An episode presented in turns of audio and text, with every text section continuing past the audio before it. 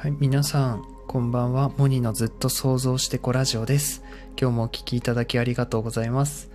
今日は、えー12月8日金曜日、えー夜のモニのライブをやっていきます。えー今日も聞いてくれてありがとうございます。え今日お話しするのは、自分はどう生きたいか再び考えるっていうお話なんですけど、やっぱりなんか今が一番若いし人生で、まあ、そうよく言いますけどやっぱこれからの人生どう生きていこうかなみたいな。うん。なんかやっぱりそれは自分の幸せについて真剣に考えることっていう意味だと思うんですよね。人の人生を歩まない。再び再度それをインストールするというか落とし込む必要があるなって、えー思って話してます。やっぱこの時期になるともうね年末にこう向かっていっていてもう翌年何しようかなみたいなたくさん考えたりするわけですよ。でなんか僕はもう2024年の感じになってて気持ちは、ね、年明けてからねどういう一年にするかって考えるのもいいかもしれないけどでもなんかもう始まってると思うんですよねやっぱり。もうなんかもう来年のこと考えてるっていう感じで。うん。なんかこの準備してる感じなんですよね気持ち的に。で再度こう自分はどう生きたいかっていう話ででやっぱりこう人の反応とか目を気にしてしまうこう思われてるだろうなこんなんやっちゃいけない変だなって変だって思われるみたいな不安になるのかいや自分がどう生きたいかを中心に生きていくのかっていうのを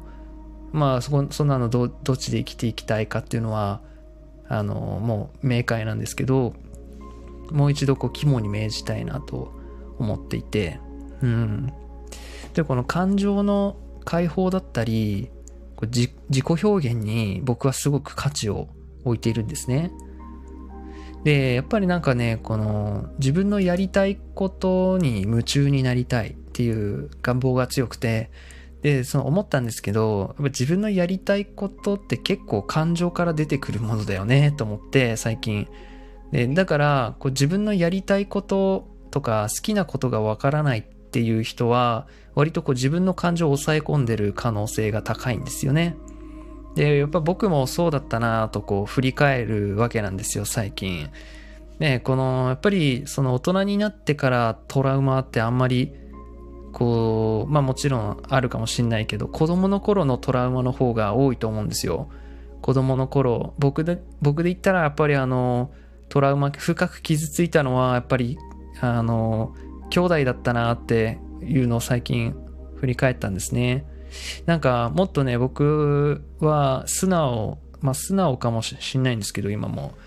なんかもっとね感情そのままだったんですよね。うん。なんか好きなもの好きでこう絶対食べないとかなんかそのはっきり感情をあの表してたんですよ。でなんか楽しんでた時なんか親戚の家でいとこたちと遊んでる時とかになんか、まあ、僕兄がいるんですけど兄に「お前調子乗んなや」みたいななんか あの人ん家でなんか静かにしとけみたいななんかそんな感じでこうつねられてたんですねいつも。なんかそれがなんか結構なんだろうな思い返してあのふ蓋をしていったなみたいな。あちょっとはめ外しちゃダメなんだみたいな、うん、なんかねこの我慢するようななんかねこうし静かにしとかないといけないみたいな。なんかそういうのをね兄にダウンロードされてさせられてだったりこうやっぱ間違えるっていうことにすごく恐怖したんですよね子供の頃。だからあんまりこう学校とかでもその先生に怒られることがあんまりなくて。でまあ言ったら子供だから怒られるじゃないですか。でなんか先生に怒られた時にはもう1週間ぐらいなんか落ち込んでたんですよね。なんか朝起きてもうずっとそれのことを思い出しちゃうみたいな。で1週間ぐらい経ってやっと自分の中でふーってななるみたいな本当なんか怒られることにあまりこう耐性がなくてだったりなんだろうな親とかももちろんあるよ。もっと話を聞いてほしかったって自分の感情を聞いてほしかったとかうん。だったりなんか結構恥ずかしがり屋だったりで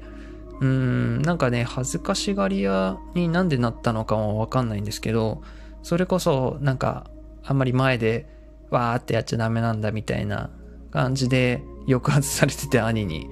結構兄がネックだったんだなって最近気づいたんですよね。うんなんかこう恥ずかしさとかあバカなんだ間抜けなんだみたいなもうなんかそんなあの恥ずかしめをこう受けるみたいな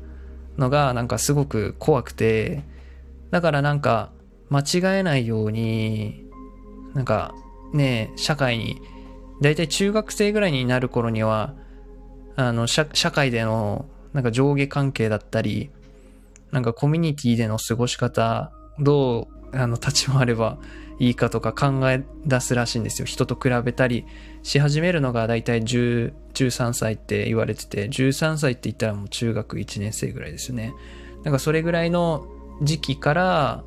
割とこう人は自分の我を出せなくなるみたいな感情を出せなくなる傾向にあるみたいな。うん、でなんか僕も全くその通りでなんか間違えないように生き始めたっていうかもっとね、まあ、今も自由のつもりなんですけどもっと自由な感性だったなっていうのを思うんですよ。えー、そうなんかだからこう今の自分が偽りかって多分一部そうかなって思っていて、全部が嘘じゃないとは思うんですけど、やっぱりどうしてもこう諸世術っていうんですかね、社会で生きていく上で身につけなければならなかった術、うん、見た目だったり意識しちゃうことだったりっていうのがあって、だけどそれってなんかすごく人にいい印象を与えるためだったり、まあそれと同時になんか自分が傷つかないため、その恥ずかしいようにならないように、間違えないように、えー、バカだ、頭悪いって思われないように、みたいな、そういう恐怖を退けるために身についていった、なんかこう、諸説術っていうか、あの、プロテクトした自分で作り上げた私が確かにいるな、みたいな。だから、こう、割と、なんか知的な感じで見られることが多くて、賢そうって思われることが多いんですけど、あの、それは自分がなんかこの社会で生きていく上でなんか必要だと思って身につけてしまったもので、本当はそんな感情の抑圧とか、あの、せずに、なんだろうな、理論的じゃなくて、もっと感情を解放した、なんか率直な、もっと率直な、ね、自分に、なんか今こそなんかこう立ち返るっていうかもっとなんかこう出したいなっていうのがあります。やっぱり自分も自己表現とかをね、価値に置いてるぐらいだし、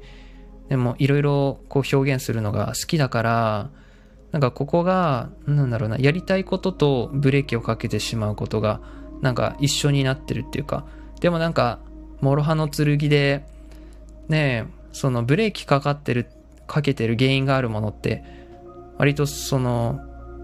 それがなんか外れれば全てがうまくいく鍵みたいなものだと思っていて、だからここの恐怖ですよね。恐怖に立ち向かう時だなって、こう人の反応とかどう思われるとか、なんか変だなとか思われるその恐怖に向かうっていうことだと思うんですよね。あの、ジョジョのあの第5部のあのボスもね、あの敵なんですけど、やっぱりこの人間は過去の恐怖に打ち勝つことがなんか勝利なんだみたいな、なんかそういう哲学持っている敵で、ボスで、なんかね、まああの作者の荒木先生の哲学が投影されてると思うんですけど、やっぱりなんか人間って過去の恐怖だったりによってなんか不自由になってる今、今不自由になってるみたいな。不自由って感じてないけど、なんか無意識で、無意識で、なんかそう生きる、避けて生きるようになって、もうそれが自分だみたいな。じ、これ、このスタイルが僕ですよ、みたいに信じて疑わなくなってしまうんだけど、実は恐怖して避けている、いや、なんか因因縁みたいな、引力があるみたいな。うん。だからそれはね、思うんですよね。なんかこの、慣れ、親しみすぎて自分が恐怖を避けるために、だってその、ね、頭良さそうにしてたら馬鹿にされることもないし、なんかこう、間違えないように生きてるから、ほあんまりこう間違えることないっていうか、だから未だにこうミスしたり間違えたりすると落ち込むんですよね。すごいショックを受けるんですけど、うん。だけどなんか別にいいじゃねえかよっていう生き方がなんか僕に必要だなみたいな。そういうやっぱり感情を取り戻すにはこう感情的なアプローチが必要だと思うんですね。なんか頭でこうあれこれ考えるよりもやっぱり心からぶっちゃけ出てくる感情が結構答えだったりするのかなって別にいいじゃんってあのバカでもいいじゃんって恥ずかしいって思われてもこれが僕なんだもんっていうなんかその気持ちがなんか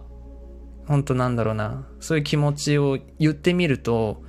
結構安心するっていうか楽になるんですよね。うん、楽になるってすごいなんか安心するってすごい自分らしい状態のことを言うのかなって思う。うん。やっぱなんか裸で、裸な状態ですよね。脆い。人はなんか脆いなって。何かにすがったり、何か攻撃を受けて致命傷を負わないために、こう、形成してきた自分が、自分を形成していくみたいな、その処世術を身につけるみたいな。もちろんそれが、なんか、なんだろうな、必要なものもあるかもしれないけど、もう本当に恐怖から、恐怖を避けるためになんか作ってしまった、本当に自分じゃない自分みたいな。そういうのがあるかもしれない。ね、それが、なんか本当に自分らしさとか、自分のやりたいこととかを、なんだろうな、否定していたり、苦しめたりすることってあるだろうなって思う。うん。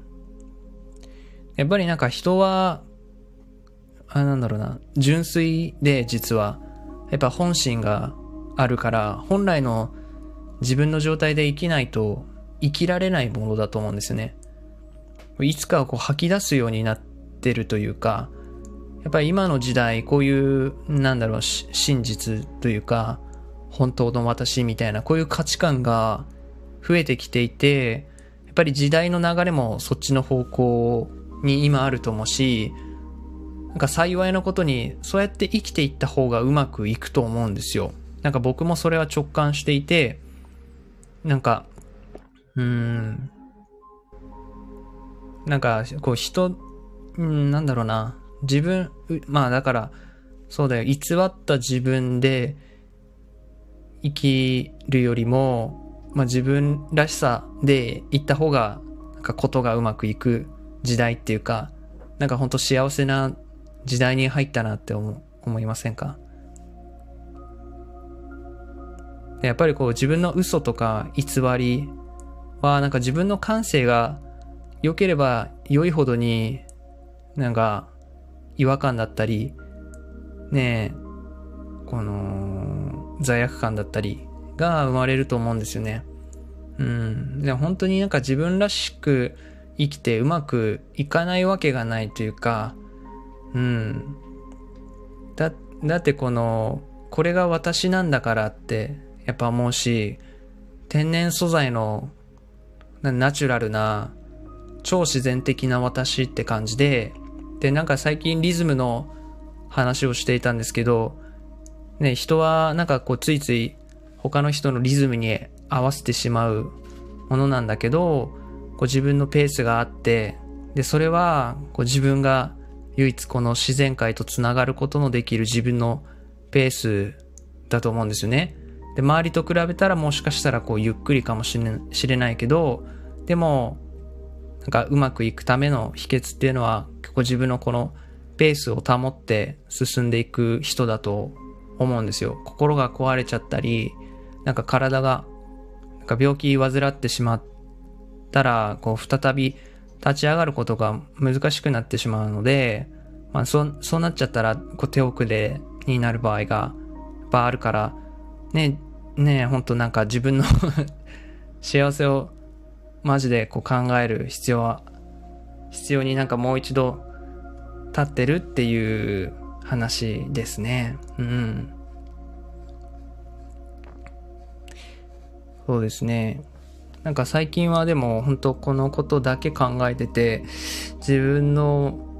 なんかこの感情を抑圧してないかなとか、そうチェックしながら、ね、どうしても人と付き合ったり、こう、仕事とかすると考えちゃう、なんだろうな、そういう機会って増えるから、すごいなんか今日も自自分の感情を抑圧しないように、な、なんとかこう勇気出してその恐怖に立ち向かうぞみたいな、なんかそう小さいことでよくて、なんか今日小さいことができることが大事で、うん、なんかそれを最近すごく考えてますね。あれこれなんか、すごい哲学みたいなこと考えてたけど、なんか割とこう考えることってシンプルで自分のなんか意識することってすごいシンプルだなって思うんですよね。感情がこう自由であること、でもっと自分の自己表現を大切に生きていきたいっていうのが自分のこのどう生きたいかっていうところだから、うん。やっぱなんか考えて立ち止まって考えることがすごく多いから、やっぱもっと、なんだろうな、動動いていきたいなっていうのがあって、今年、ね、来来年は特になんか動き続けたいなって。なんか今まではすごい座って考えて、ねいろいろ気づきみたいなインプットの時代だったんだけど、僕の中で。でもなんかこう行動しながらこ自分の情熱っていうのは追求していくものだなってすごく思うんですよね。で僕はなんか、その、それこそ、イメージとか感覚的なことの話をすごくしたいんですよ。なんか、まあ愛とか美しいとか、なんかそういう抽象的なものを説明したがるんですよ。とかなんかそれを視覚的に伝えたいなみたいな絵を描くのも、なんか動画作ったりするのも好きで、やっぱこのイメージとか感覚を言語化したり、映像化したりっていうものになんかこう情熱がやっぱりあって、そこをなんか楽しみたいなみたいな。なんかね、やっぱ大人だから、これがどうなるかなみたいなこれでどうマネタイズしていくんだろうとか、なんか、お金になるかなとか考えちゃうんだけど、やっぱりなんか一番大事な状態って、情熱を注いで、こう自分が楽しい状態、もう四六時中、こう寝食を忘れて、ハマってる状態だと思うんですよ。で、なんか、やっぱり、ね、一つのことに、なんか狂って進んでる人がかっこいいし、なんかそうなり、憧れるんですよね。で、なんかそれの方がうまくいくっていうか、なんかお金のこと考えるんだったら、あの、その先、安心して狂って進んだその先で考えようみたいな。なんかそこの、なんか没頭するっていうところが、やっぱあまりにも大事で、やっぱ没頭する状態って自分が情熱注いでる時で楽しい時だなってやっぱ思うから、うーん、で、もなんかあの、この間 YouTube で見たんですけど、YouTube の創設者っていうんですかね。まあ、の、YouTube を作った人の話聞いてたんですよ。考え方。お、花さん、こんばんは。お久しぶりです。ありがとうございます。コメントいただきありがとうございます。えー、っと、あ、嬉しいですね。コメント。ありがとうございます。トゥ、トゥルーさん、ありがとうございます。えモーニさんこんばんはということで、えー、皆さんありがとうございます。ご丁寧に、えー、ご挨拶。えー、モニのずっと想像してこラジオです。えー、なんか自分はどう生きたいかを再び考えるっていう話で、ね、なんか、ね、前あれ、ね、君はどう生きるかってあの、宮崎駿の映画ありましたね。なんか、クソでしたけど、はい。息子が作ったんかなと思ったんですけど、あれ原作の漫画の方がいいですね。うん。トゥルーさん、花さんこんばんは。えー、トゥルーさんお久しぶり、えー、こんばんは。ありがとうございます。お知り合いなんですね。ね、スタイフって意外と世界狭いよね。なんか、あ、あの人ここにもいるみたいな、なんかライブ入ったら結構気づくことあるよね。ね、えー、お知り合いなんですね。ありがとうございます。二人で、えー、来ていただいて。そう。だから、やっぱりこの情熱を傾けられるもの、注げるものって、あ、なんかそれがあること自体がもううまくいってるって思うんですよ。なんかそれでお金を生むかとかは置いといて、やっぱりなんかそういうハマれ、ハマってるものがあるってすごい幸せなんですよね。人はさ、こうやっぱ時間を生きてて、この没頭していたりハマってる時って時間が過ぎるの早くないですか？そういうなんか歪ん、時間が歪むんですよ。そういう歪む時間を過ごす時間が長い。何言ってるかな？えー、歪む、時間の感覚が歪むな、みたいな、そういう没頭してる時間を長く過ごすことが、なんか幸福、幸福らしいんですよ。なんかこう研究の大メンタリストも言ってたんですよ。うん。まあなんかそ、それだよねと思って、本当に。なんか子供の頃はさ、意味ないこと楽しくやってたんですけど、今はなんか意味を考えちゃうからさ、やる前になんか頭がいい人って行動力ないってよく聞くんですけど、本当そうだなって僕も、あの、コリコは行動しないみたいな。やる前にはなんかあれこれ考えてやらないみたいな。だからなんか、ね、すごい自分の、いや、その考えるのも大事だけど、行動して突き進みながらこう情熱はね、もっと追求していくっていうか、育てていくっていうかね、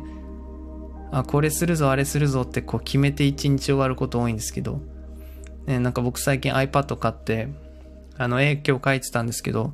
全然その描けなくて絵が、あの、いつもパソコンで描いてたからさ、液晶タブレットで、全然なんかこのね、描けないんですよ。なんか、書き心地はいいんですけど、結局、何書けばいいかなとかな、なるし、なんかツールがまだ慣れないな、みたいな。あとなんか感度良すぎてなんか線がビャってなってそれでなんかイラッとしたりなんかしてなんとか、なんとかなんか一枚書いたんですけど、なんかインスタのストーリーあげたら、あげたんでちょっと見てください。うん。えー、花さん、本当ご無沙汰してます。えー、以前少しだけコラボしましたよね。あ、そうなんだ。えー、結構花さんはライブの上げ、上げたりするんですね、結構。うん。てるさんですよね、ということで。ね、記憶の交流ありがとうございます。トゥルーいいですね。ほ、ほトゥルーさん、ね、し、真実ですね。好きな言葉です。えー、よろしくお願いします。そうですね。だから、まあ僕は最近すごく、なんかシンプルで、あ、そうそう、絵を描いたんですけど、まあなんかそれも、ね、絵を描かずに終わる一日だって、たくさんね、過ごしてきて、通過していっちゃったんですけど、だから、なんか、何かこうやるっていうことが、すごいなんか、よし、やるぞみたいな、今日できるかなみたいな、それぐらいちょっとなんか自信なくなってたんですけど、今日はなんか、できたんで、うん。えー、トゥルーさん、映画の君はどう生きたいかはダメでしたか？え私は見てないのですが、みんなは丸、えー、何回見たってスタイフでも話してる人がえー、っと、数人いたので、思いっきりクソっていいな。えー、なんか、この、元々の君たちはどう生きるかを知ってるので、あれがジブリっぽくなるのかなと思っていたら、なんか全然違ったっていうのがまず一つと、なんか分かりにくかったなっていうのがあって、なんかあの、キャラクターとかは相変わらず可愛かったんですけど、うーん、なんかあんまりそうだな、主人公に感情移入しなかったというか、最後もなんか、よくわかんない着地だったし、なんかあんまりメッセージとして汲み取れなかったんですよね。まあそれは感性がいいのか悪いのか、その人が今求めてるものしかキャッチできないからね、うん、求めているものがなかったって感じですかね。うん。そうですね。でもなんか作品ってね、それこそその時求めてるものとか、共鳴するもので、あのなんだろうな、キャッチするので、またね、時間を置いて見るっていうの好きなんですよ、僕。割とこう自分の好きなものとか、映画とか、アニメとか、繰り返し見るのは、やっぱなんかまた新しい感覚っていうか見え方に気づけるから、もっとその作品が好きになるみたいな。うん。だから時間を置いて見るのがいいんですよ。カレーライスも次の日食べたらまた美味しいみたいな感じで。なんかあの、一回見て終わりよりもなんかまた見たらね、気づきがあるよねっていうのはすごく思うんですよ。ね、本とか積んどく多いんですけど僕、なんかその3年前に買った本、今更なんか没頭して読むみたいなこともあるし、なんかわかんないなって、ね、その時の自分のなんか心の状態だったり、ね、求めてるフェーズだったりでカチッとくるもので感動とかするものだと思うから、ね、わからないですよね。交換持ちました。ありがとうございます。えー、カレーライス、そうですよ。カレーライス、ね、次の日の方が美味しいみたいな。ね、そう そう、そんな感じですね。うん。なんか、この人の目を気にしないとか、人の反応気にしないってよく言うんですけど、なんか、そう、ね、自分、結局自分はどう生きたいかっていう軸を、やっぱり、しっかり考えることが、うん、そっちが大事かなと思うんですよね。人の意見気にしないとか、そういうのをを意識するよりも、自分がどう生きたいかっていうのを、なんかしっかり持った方が、なんか盤石だと思うんですよね。うん、なんか対応していくっていうか柔らかいと思うんですよね、そっちが。柔らかくてしなやかで強いと思うんですよね。自分の軸みたいな思いますね。うん。そう。だからなんかあれこれ混沌の中にやっぱりいて人生はやっぱ混沌を泳ぐことだしでもなんか今その考えないといけないこととかがあんまりなくて自分がその感情自由かみたいな押し込んでないかっていうのをやっぱり注意することだけなんですよ今は。なんかうん、なんか自分も自己表現っていうのを、これからもたくさんやっていくんだろうなって思ったら、まあ、そこが鍵っていうか、そこをせき止めてるそこの大きい石をどかすこと、時間かけてね、動かしていって流れる感情、うん、感情がうまく流れるようにしていくこの作業は、日々の小さい作業は、すごい大きいミカエルが、ミ、ミカエルじゃない。ミカエルいいね。見返りが、なんか後で、たくさんあるんだろうなって思いますね。